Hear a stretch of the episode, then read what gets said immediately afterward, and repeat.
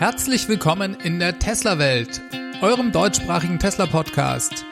Hier die Themen. Tesla erhöht die Preise.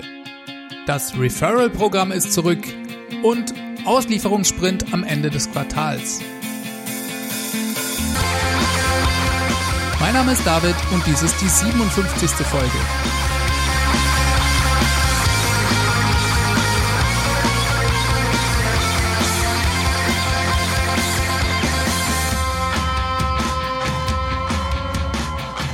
Ich begrüße euch ganz herzlich zurück. Schon wieder ist eine Woche vergangen. Die Zeit rast dahin und es gibt wie immer jede Menge News zum Thema Tesla. Ich freue mich auf die nächste halbe Stunde mit euch. Vielen Dank fürs Einschalten. Tesla hat letzte Woche, wie angekündigt, die Preise für die Fahrzeuge angehoben. Dies eine Folge des Strategieschwenks, jetzt doch nicht mehr alle Tesla Stores schließen zu wollen, es ist ja in den letzten Wochen bei Tesla ein bisschen chaotisch hin und her gegangen.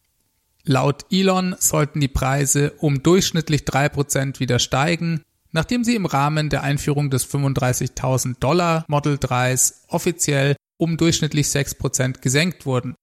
Wenn man sich die Mühe gemacht hätte, weltweit alle Preissenkungen aufzulisten, zusammenzuzählen und hier mal den Mittelwert zu nehmen, hätte mich wirklich interessiert, ob das im Schnitt die von Tesla angegebenen 6% ergeben hätte, denn in manchen Märkten, vor allem hier in Europa, aber auch in Asien, sind gerade die Performance-Versionen beim Model S und X ja extrem viel günstiger geworden. Das war für mich neben der Einführung der 35.000 Dollar Variante des Model 3 die fast noch größere Bombe, die Tesla da hat platzen lassen. Fahrzeuge, die vorher fast 157.000 Euro gekostet haben, gibt es seitdem für unter 100.000 Euro zu kaufen. Eine massive Kampfansage an Porsche Taycan und Konsorten. Wen das genau interessiert, der kann sich ja nochmal die Tesla-Welt Folge 54 anhören. Da habe ich das Ganze ausführlich besprochen.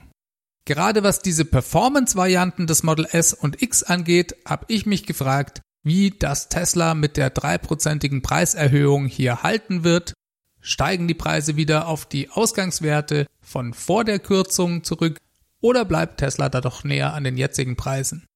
Darauf gibt es inzwischen eine Antwort. Denn letzten Mittwoch gingen die Preise mit zwei Tagen Verspätung wieder nach oben. Die Verspätung kam dadurch zustande, dass Tesla angeblich derart viele Bestellungen am Montag kurz vor Ende der Deadline reinbekommen haben soll, dass manche davon nicht richtig verarbeitet werden konnten Daher hat man die Frist dann nochmal um zwei Tage weiter verlängert. Eine Begründung, die ich persönlich nicht allzu ernst nehme. Dass Bestellungen aufgrund einer zu hohen Serverlast hops gegangen sein sollen, kommt mir doch etwas unwahrscheinlich vor. Wir reden ja hier nicht von einer Präsentation eines neuen Modells. Ich glaube eher, dass Tesla diese Verlängerung aus Vertriebstaktik gewährt hat, um noch ein paar mehr Bestellungen zu bekommen, die bis Ende des Quartals dann ausgeliefert werden können. Tesla stürzt sich ja gerne am Ende jedes Quartals in einen Auslieferungssprint. Das sicherlich eine der negativen Auswirkungen, wenn man als Unternehmen an der Börse notiert ist und diese dann quartalsweise zufriedenstellen muss. Denn allein darum geht es. Jedes Quartal werden ja die Zahlen offengelegt und dort müssen gute Ergebnisse präsentiert werden, um die Anleger und die Börse zu beeindrucken. Und das führt leider bei vielen Unternehmen dazu, bestimmte Dinge zu tun, um kurzfristig ein möglichst gutes Ergebnis zu erreichen. Das ist nicht immer gut und über einen längeren Zeitraum gesehen steht ein Unternehmen dann vielleicht sogar schlechter da, als wenn sie dies nicht tun würden. Das war auch mit ein Grund für Elon Musk, in der zweiten Hälfte des letzten Jahres zu versuchen, Tesla weg von der Börse zu führen. Ich kann euch ein paar Beispiele geben, von denen ich finde, dass Tesla Nachteile durch das Optimieren des Quartalsergebnisses hat der vielleicht wichtigste Parameter des Quartalsergebnisses bei Tesla wird sein, wie groß der Gewinn oder Verlust ist. Elon hatte ja bereits angekündigt, dass sie dieses Quartal vermutlich wieder einen Verlust machen werden. Fällt dieser entsprechend groß aus, werden sich die Shortseller darauf stürzen und es gibt wieder ohne Ende Negativschlagzeilen. Der Börsenkurs leidet dann dementsprechend darunter. Jetzt zählt ein Fahrzeug aber nur in dieses finanzielle Ergebnis als Umsatz mit rein, wenn es ausgeliefert und vom Kunden bezahlt wurde. Das heißt, selbst wenn sehr viele Fahrzeuge bestellt wurden, bringt das Tesla erstmal nichts, solange diese nicht auch ausgeliefert sind.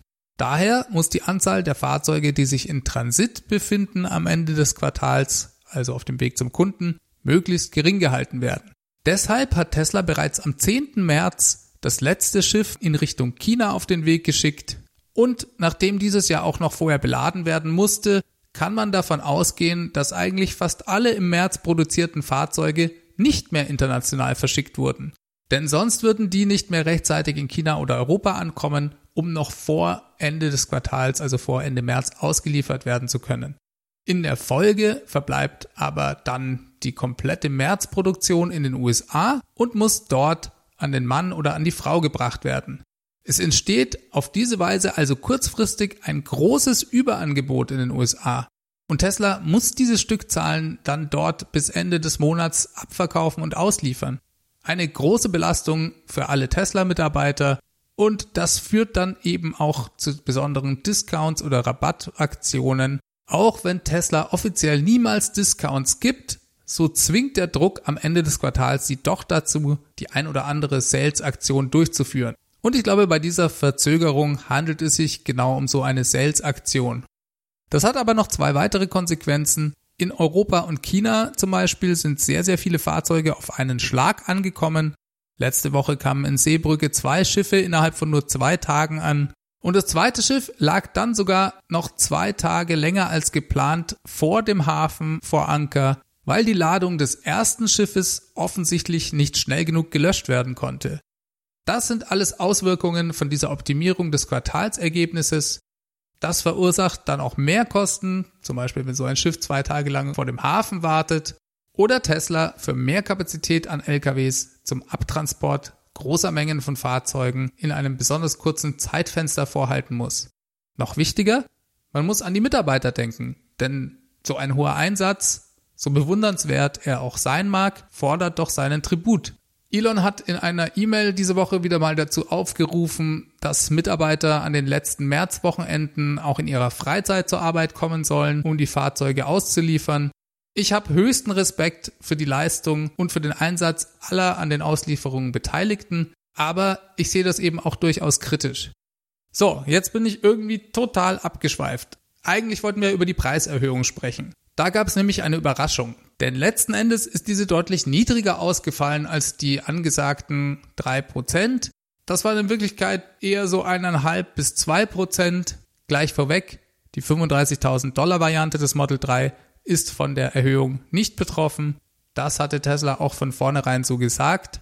Bei Model Y sind die Preise der bereits im Konfigurator verfügbaren Varianten in den USA um 1000 Dollar jeweils gestiegen nicht betroffen von den Preiserhöhungen scheinen Kunden zu sein, die bereits eine Reservierung für das Model Y getätigt haben. Denen wird nämlich immer noch der alte Preis in ihrem Tesla-Account angezeigt. Schauen wir uns mal die Preise der anderen Fahrzeuge in den USA und in Deutschland an. Wir fangen bei Model 3 an. In den USA kostet, wie gesagt, die 35.000 Dollar Variante weiterhin 35.000 Dollar. Die Standard Plus Version ist lediglich um 500 Dollar teurer geworden. Hier also eine marginale Preiserhöhung. Bei allen anderen Versionen schlägt Tesla ab jetzt 1500 Dollar obendrauf. In Deutschland kostet die Long Range Variante mit Allradantrieb 1500 Euro dementsprechend mehr und liegt jetzt bei 53.800 Euro. Bei der Performance Version sind es 1600 Euro mehr. Diese kostet damit jetzt 64.600 Euro. Kommen wir zum Model S und X. Dort gab es ja diese massiven Preissenkungen. Aber auch hier geht Tesla mit den Preisen sehr moderat nach oben.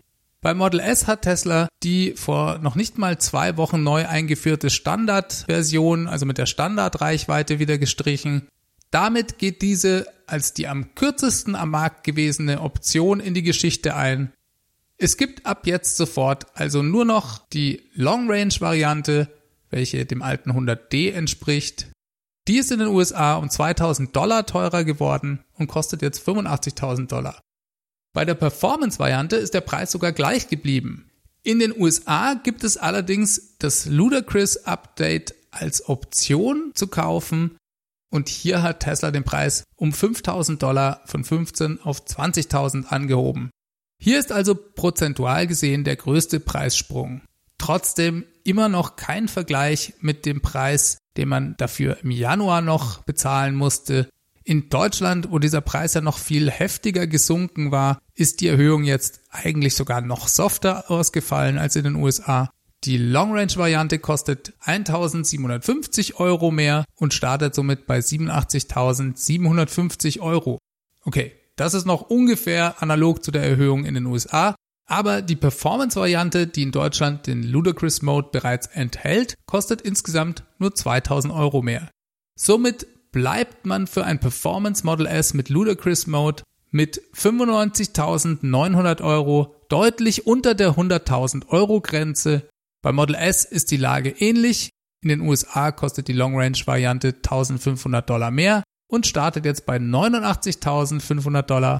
Der Basispreis bei der Performance Version ist ebenfalls gleich geblieben und auch da hat sich die Ludacris Option genauso wie bei Model S von 15 auf 20.000 Dollar erhöht. In Deutschland hat sich das Model X mit der hierzulande genannten maximalen Reichweite um nur 600 Euro verteuert das kostet jetzt genau 91.000 Euro. Auch hier bleibt die 1400 teurer gewordene Performance-Variante mit 99.700 Euro knapp unter der 100.000 Euro Marke. Das ist doch wirklich bemerkenswert. Soweit also die Zahlen. Wie ihr sehen könnt, entsprechen diese nicht 3%, sondern es handelt sich um eine softere Preisanpassung. Und das, obwohl Tesla, was die Idee angeht, seine Stores zu schließen, zurückgerudert ist. Insgesamt betrachtet sind die Fahrzeuge seit Januar durch die Bank günstiger geworden. Vor allem, wenn man bei Model S und X die Performance-Varianten hierzulande betrachtet, bei denen ja in geradezu frappierender Art und Weise der Preis gesenkt wurde. Ja, wie kann das sein? Und ist das denn weiterhin für Tesla nachhaltig? Ich habe da vor ein paar Wochen vom Henning aus der Schweiz eine interessante Mail zu dem Thema bekommen. Er hat darin verschiedene Gründe aufgelistet und besser kann ich es eigentlich auch nicht beschreiben. Daher wollte ich das in leicht gekürzter Form mit euch teilen. Er schrieb, dass gemäß des Masterplans von Elon Musk das Model S und X die Investitionen für die Gigafactory, die Entwicklung des Model 3 und auch das Supercharger-Netzwerk bezahlen mussten. Dementsprechend waren die Fahrzeuge auch teurer und hatten vermutlich eine relativ hohe Rohmarge. Je nachdem, wie man diese eben berechnet. Nachdem das Model 3 jetzt da ist und in hohen Stückzahlen auch verkauft wird, trägt es natürlich dazu bei, dass der absolute Ertragsbedarf pro Fahrzeug gesenkt wird. Als zweiten Grund nennt er, dass die Rücklagen pro Fahrzeug, die Tesla für Garantie und Reparaturen bisher vorhalten musste, durch die verlässlicher gewordene Technik und auch die zukünftige Vereinfachung der Fahrzeuge insgesamt gesunken sein dürfte. Auch dürfte Tesla durch die viel höheren Stückzahlen bei Zulieferern deutlich bessere Einkaufskonditionen bekommen als noch vor ein paar Jahren vielleicht. Dann hat Tesla ja die Vertriebsprovisionen für die Sales-Mitarbeiter abgeschafft und einige der Stores werden tatsächlich ja auch zugemacht. Und große Einsparungen dürfte auch das Abschaffen des alten Referral-Programms gebracht haben. Auch das clevere Verschieben der Features, die es vorher in dem Paket erweiterte Autopilot-Funktionalität gab, hinein in das Paket volles Potenzial für autonomes Fahren, wirken sich für Tesla günstig auf die Marge aus, da Leute insgesamt mehr Geld dafür hinlegen. Das finde ich einen sehr interessanten Punkt, eigentlich wurde dadurch auch die Attraktivität des Pakets volles autonomes Fahren deutlich erhöht. Die Chancen, dass dies jemand jetzt kauft, hat Tesla hier also mit diesem Schritt optimiert. Hier gibt's noch eine zweite Ebene, denn Autopilot hat ja jetzt zwar weniger Eigenschaften, ist aber dafür auch günstiger als vorher. Das werden daher mehr Leute kaufen. Und denen kann Tesla ja dann auch in Zukunft zum Beispiel zweiwöchige Testphasen für das volle autonome Fahren in einem zweiten Schritt anbieten und in der Folge auch verkaufen. Und als letzten Punkt führte Henning das Abschaffen des freien Superchargings an. Er schrieb, da sind für die bisherige Flotte und die teils hohen Kilometerlaufleistungen doch gewaltige Summen über die Jahre zustande gekommen. Für alle neuen Fahrzeuge wird der Strom verkauft, auch wenn Tesla hier wirklich gute Konditionen hat werden sie daraus einen Nettoertrag erzielen. Ich weiß sehr genau, dass sie nicht allen Strom selbst bezahlen müssen, sondern vielerorts die Gastronomiebetriebe bis zu 50 Prozent an den Stromkosten beteiligt sind. Daher wird der Ertrag durchaus langen, um das Supercharger-Netzwerk weiterhin ausbauen zu können. Nur kommen diese Investitionen zukünftig eben aus dem Betrieb selbst und müssen nicht mehr durch Margen im Fahrzeugpreis erzielt werden. All diese Punkte zusammen bilden die notwendige Basis, die Preissenkungen so umzusetzen. Und ja, ich kann Henning da absolut zustimmen. Das macht alles Sinn. Das sind alles valide Punkte. Vielen Dank nochmal für diesen Beitrag. Aus einer Tesla-Fanboy-Perspektive ist das Ende des Quartals natürlich auch ein begeisterndes Event, weil Tesla derart viele Model 3 ausliefert zurzeit. Besonders drastisch ist das in Norwegen zu beobachten. Die haben erst letzte Woche einen Rekord aufgestellt und 400 Fahrzeuge an nur einem Tag ausgeliefert. Insgesamt sind sie zu dem Zeitpunkt, an dem ich das hier aufzeichne, schon bei über 4000 Model 3 in diesem Jahr angekommen, die in Norwegen registriert wurden. Und sie werden es sogar schaffen, mehr als 4000 Model 3 allein im Monat März auszuliefern. Damit ist das Model 3 in Norwegen aus dem Stand heraus in die Top 10 der meistverkauftesten Elektrofahrzeuge durchgestartet. In den Top 10 befinden sich ebenfalls Model S und X. Klar werden die Zahlen nach Ende des Monats auch wieder zurückgehen, weil ja erstmal keine Schiffe mehr ankommen. Trotzdem ist das schon sehr beeindruckend. Und auch aus Servicecentern in Deutschland, in der Schweiz und in Österreich kann man hören, dass hier gerade jetzt sehr, sehr viele Fahrzeuge geliefert werden. Ich habe immer noch kein Model 3 auf der Straße gesehen, was mich sehr wundert. Aber ich denke, das wird sich schon sehr bald ändern. Dann gab es noch eine ganz interessante Story diese Woche. Da hatte ich euch vor ein paar Wochen schon mal drüber erzählt. Und zwar, dass Tesla für das bekannte Hacking-Event Pawn to Own Teilnehmer aufgefordert hatte, zu versuchen, ein Model 3 zu hacken. Dasselbe wurde gleichzeitig als Preis ausgeschrieben für die Teilnehmer, denen es gelänge, Sicherheitslücken zu finden und sich so Zugang zum System zu verschaffen. Tesla hat seit 2014 bereits ein sogenanntes Bug Bounty Programm. Für gefundene Sicherheitslücken gab es da bisher bis zu 15.000 Dollar zu gewinnen bei diesem Hacking-Event war jetzt allerdings das Novum, dass hier ein Model 3 als Preis ausgeschrieben wurde. Und das Event fand auch inzwischen statt. Und es gab tatsächlich zwei Hacker, die hier eine Lücke im Infotainment-System gefunden haben und diese folglich ausnutzen konnten. Die beiden haben dementsprechend das Model 3 gewonnen und Tesla konnte diese Sicherheitslücke im Anschluss schnell schließen. Im Bereich der Softwareentwicklung sind solche Bug Bounty Programme eigentlich gang und gäbe. Neu ist sicherlich, dass dies hier im Automobilbereich stattfindet. Ich finde es gut, dass Tesla das macht und Leute regelrecht dazu ermutigt, hier sich zu versuchen, denn Tesla verspricht, dass in keinster Weise die Garantie dadurch eingeschränkt wird, wenn man hier anfängt an der Software rumzuspielen. Im schlimmsten Fall kann man dann, wenn man was kaputt macht, ins Service Center fahren und das System wieder herstellen lassen. Gute Initiative, davon profitieren alle Kunden und je mehr das Connected Car im Alltag Einzug erhält, desto mehr dürften wir auch noch solche Programme von anderen Herstellern sehen. Neuigkeiten gibt es diese Woche auch zum Thema Autopilot. Einerseits sind im Netz erste Videos von dem verbesserten neuen Summon-Feature aufgetaucht. Dies hat Tesla testweise zunächst nur an bestimmte Nutzer ausgegeben. Das Ganze ist noch relativ unspektakulär, da das Fahrzeug im Schneckentempo sich über den Parkplatz fortbewegt. Aber hier hat die Sicherheit einfach Vorrang. Trotzdem gibt es einen ganz guten Eindruck, wie klasse das in ein paar Monaten oder Jahren funktionieren könnte. In den USA gibt's auch das Navigate on Autopilot Feature jetzt mit Spurwechsel, ohne dass dieser vorher durch den Fahrer bestätigt werden muss. Das geht dort in Zukunft also vollautomatisch. Und dann erreichten uns auch Berichte diese Woche aus den USA, die belegen, dass Autopilot inzwischen rote Ampeln erkennen kann. Das Ganze kommt mit dem Update 2019.8.3. Im Moment warnt das Auto nur, wenn Autopilot aktiviert ist und das System eine rote Ampel erkennt. Das Fahrzeug stoppt also noch nicht automatisch, greift auch nicht ein. Der Fahrer ist nach wie vor voll dafür verantwortlich, bekommt aber zumindest einen Hinweis. Daran sieht man, dass auch das noch ein bisschen in der Testphase sich befindet. In der Softwarebeschreibung schreibt Tesla nur, dass das System warnen könnte, wenn man mit Autopilot auf eine rote Ampel zufährt. Es ist also noch nicht sicher, dass das Fahrzeug warnt. Sie schreiben wirklich könnte.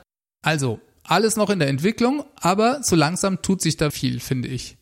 Und ich kann mir gut vorstellen, dass mit der neuen Hardware 3 gerade solche Features massiv besser werden.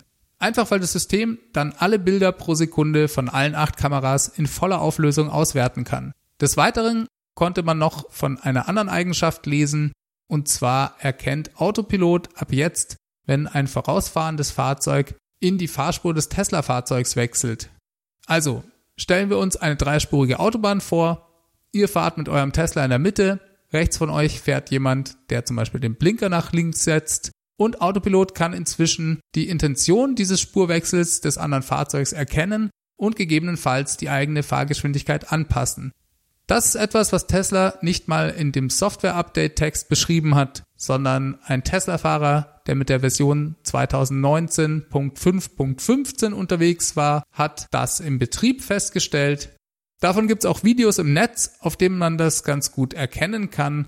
Ob Autopilot jetzt auf den gesetzten Blinker des anderen Fahrzeugs oder letztendlich auf die Bewegung beim Spurwechsel reagiert, ist allerdings nicht bekannt. Trotzdem beeindruckend und ein weiterer Hinweis, dass es hier bei Tesla deutlich vorangeht.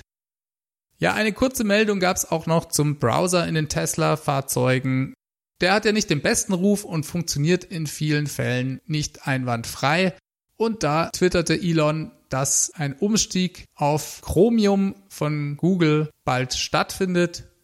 Das ist eine gängige Browser-Technologie von Google, die viele andere Browser auch verwenden.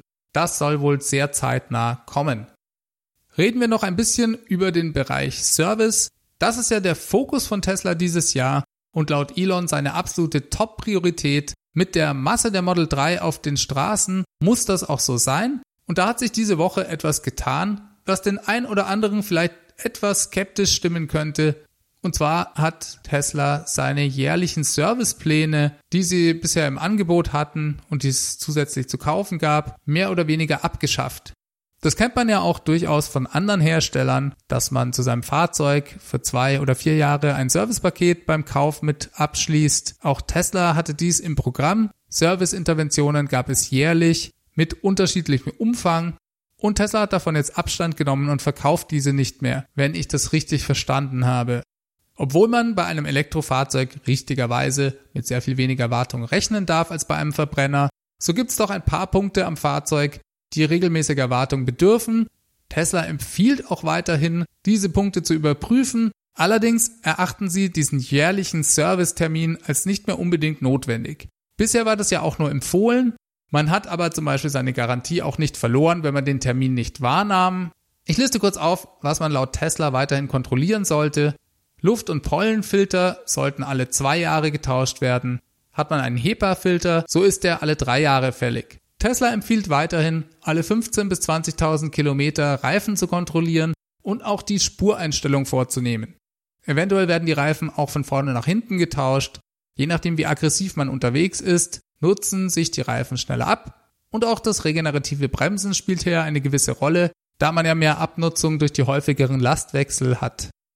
Bremsflüssigkeit sollte ebenfalls alle zwei Jahre geprüft werden. In Regionen mit kalten Wetterbedingungen im Winter empfiehlt Tesla, die Bremsscheiben alle zwölf Monate bzw. alle 20.000 Kilometer reinigen und überprüfen zu lassen.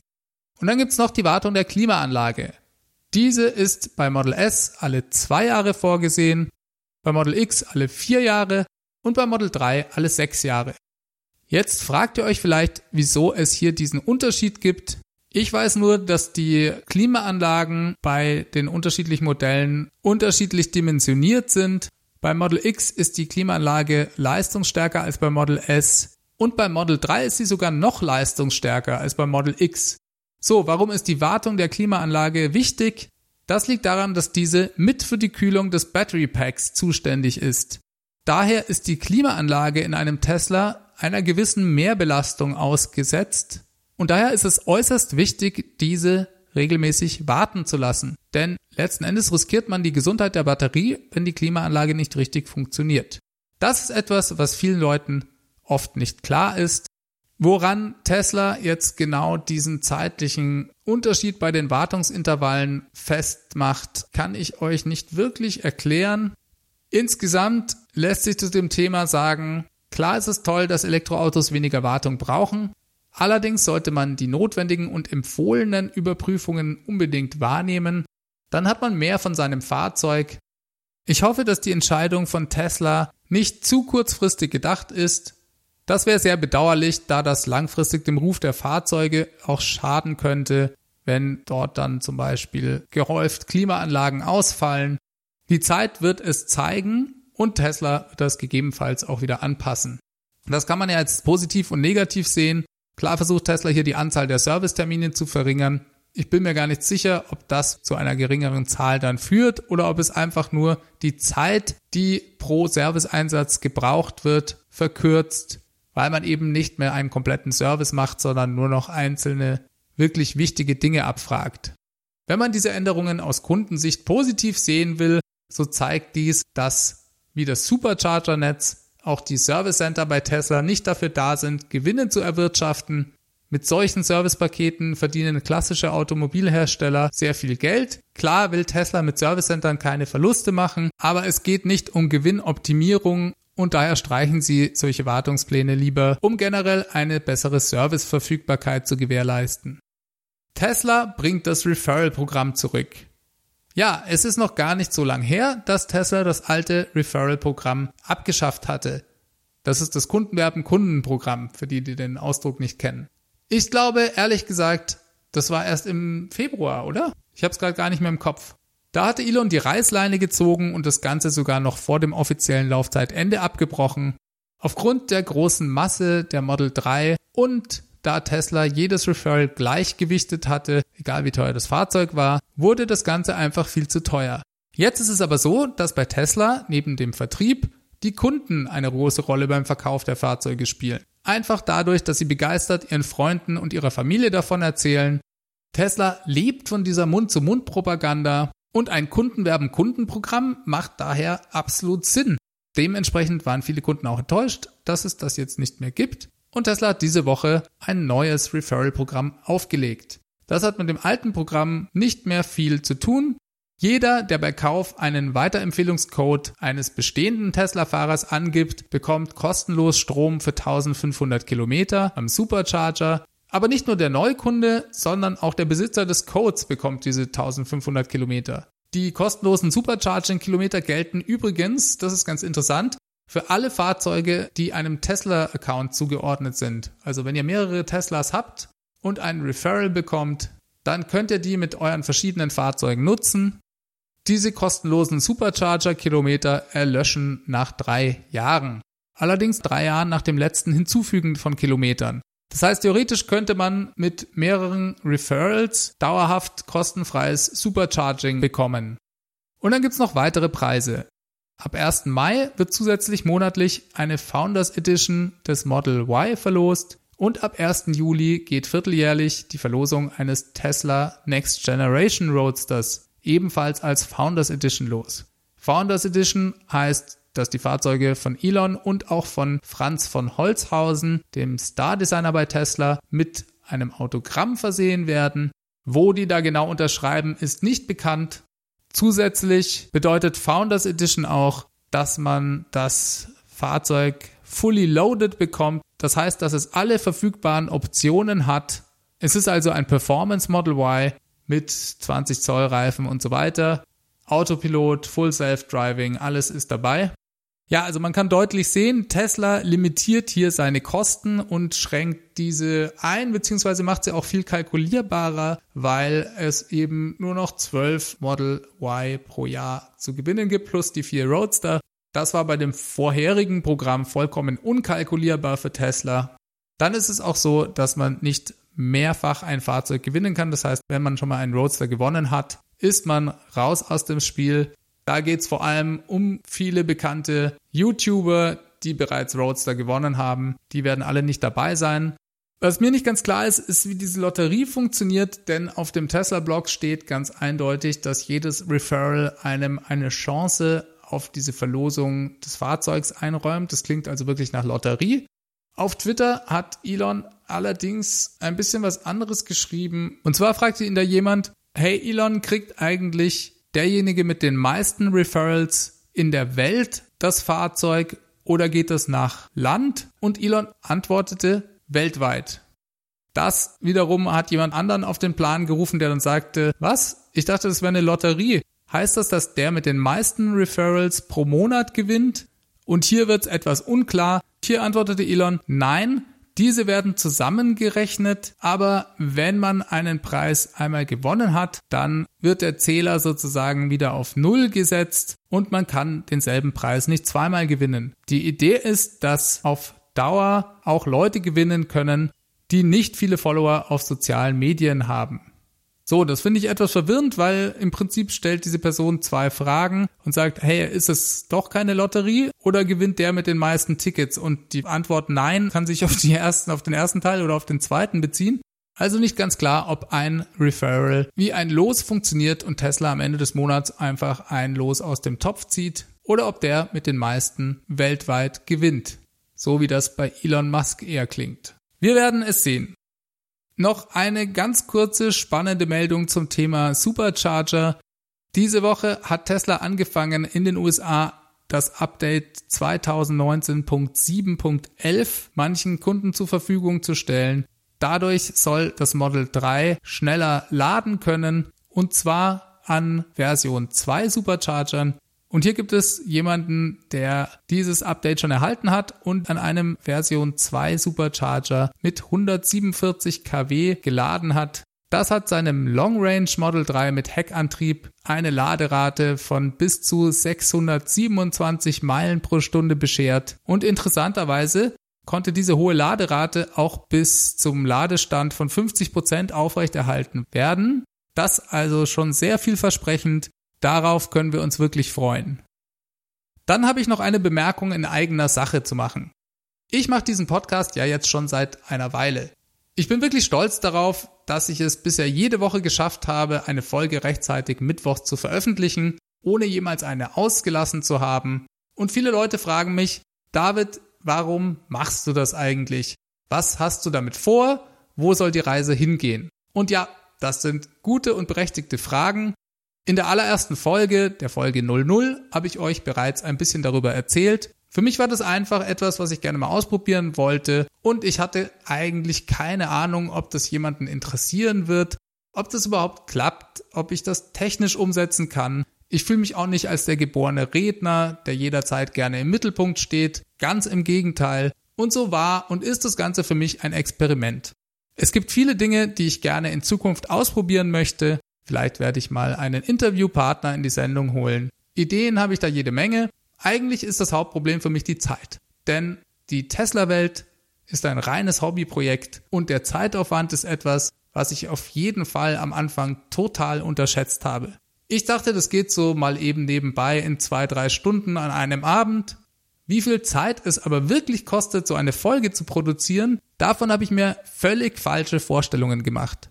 Ich brauche mindestens acht Stunden für eine Episode. Ungefähr die Hälfte der Zeit geht für die Auswahl und die Recherche der Themen sowie die Konzeption drauf. Dann kann man noch mal gut eine Stunde für die Aufnahme rechnen und mit Schnitt, der Nachbearbeitung und bis das Ding dann mal online steht, vergehen leicht weitere drei Stunden. Und das dann jede Woche pünktlich hinzubekommen, ist die eigentliche Challenge bei der ganzen Sache. Das Schöne für mich ist zu sehen, dass der Podcast weiterhin konstant wächst und ich immer mehr Hörer habe. In der letzten Zeit bin ich immer mal wieder darauf angesprochen worden, ob ich den Podcast nicht in irgendeiner Form kommerzialisieren möchte. Die ein oder andere Firma hat da schon mal angefragt, ob ich eventuell Werbung oder einen Beitrag über sie machen könnte. Ich mache das hier nicht, um Geld zu verdienen. Wenn ich das gewollt hätte, hätte ich mal lieber Dekan oder Blackjack-Profi werden sollen, anstatt einen Podcast zu starten der Podcast ist ein Hobbyprojekt, welches ich in meiner Freizeit aus purer Begeisterung über Tesla mache und den ich auch zukünftig immer kostenfrei anbieten werde. Trotzdem ist es natürlich schön, wenn man neben tollen Kommentaren auf iTunes und begeisternden E-Mails, die ich von euch erhalte, auch etwas in finanzieller Form zurückbekommt. Ich habe ja auch ein paar Kosten für Hosting, das Equipment, Events und so weiter. Deshalb habe ich mich für zwei Dinge entschieden. Oh, was kommt jetzt, denkt ihr euch vielleicht. Erstens habe ich ein Angebot des Tesla Owners Club Helvetia angenommen. Das ist einer der beiden Tesla Owners Clubs in der Schweiz. Die sind auf mich zugekommen und würden mich gerne sponsern. Und auch wenn ich hier in Düsseldorf sitze und kein Schweizer bin, so passt das doch sehr gut zum Podcast. Und ich werde sie ab jetzt in jeder Folge am Ende der Sendung namentlich erwähnen. Dies ist also die erste Folge der Tesla Welt, die euch mit freundlicher Unterstützung des Tesla Owners Clubs Helvetia präsentiert wird. Das also ein Novum hier. Und dann habe ich mich entschieden, euch, meinen Hörern, in Zukunft die Möglichkeit zu geben, mich monatlich finanziell zu unterstützen. Das ist selbstverständlich vollkommen freiwillig. Ihr könnt den Podcast wie gewohnt kostenlos weiterhören. Es ist vielmehr ein Angebot an alle diejenigen, die vielleicht besonders viel aus dem Podcast ziehen, die ich mit dem Podcast besonders begeistern konnte und die mir etwas in dieser Form zurückgeben möchten. Ich werde dazu die deutsche Plattform Steady benutzen. Wenn ihr euch das mal ansehen wollt, ich werde versuchen, das Ganze auf www.teslawelt.de zu stellen. Ich packe euch den Link ansonsten auch nochmal unten in die Show Notes. Ihr habt die Möglichkeit, verschiedene Pakete zu wählen. Das Ganze geht bei zwei Euro pro Monat los. Ich bekomme davon nicht die ganze Summe. Darin sind 19% Mehrwertsteuer enthalten und auch die Plattform bekommt 10% für die Abrechnungen. Aber das ist okay. Das würde sonst buchhaltungstechnisch den Rahmen komplett sprengen. Also schaut euch das gerne an, wenn das für euch in Frage kommt. Ich bin sehr gespannt, wo mich das Ganze hinführt. Es gehört zu meinem Podcast-Experiment. Ich habe lang überlegt, ob und wie ich das tun soll. Für wen das nichts ist, der kann mich weiterhin auch unterstützen, indem er den Podcast positiv in seiner Podcast-App oder auf iTunes bewertet. Auch darüber freue ich mich wirklich. Seht es einfach als weitere Möglichkeit an, mir hier positive Rückmeldung zu geben. Jeder, wie er mag und Lust hat. Das ist ganz wichtig, denn es soll ja auch weiterhin Spaß machen. Mir macht es das. Ich hoffe, wir hören uns nächste Woche wieder. Ihr könnt mir Feedback wie immer an feedback@teslawelt.de schicken. Für Leute, die nicht schreiben möchten, gibt es die Möglichkeit, einen Audiokommentar per Handy aufzunehmen und diesen mir an die E-Mail-Adresse zu schicken. Oder noch einfacher, ihr ruft die 0211 9763 2363 an und hinterlasst mir da eine Nachricht. Auf Twitter findet ihr mich at teslawelt. So, jetzt haben wir ganz schön überzogen. Ich wünsche euch eine gute Woche. Habt Spaß. Macht's ganz gut. Ciao, ciao.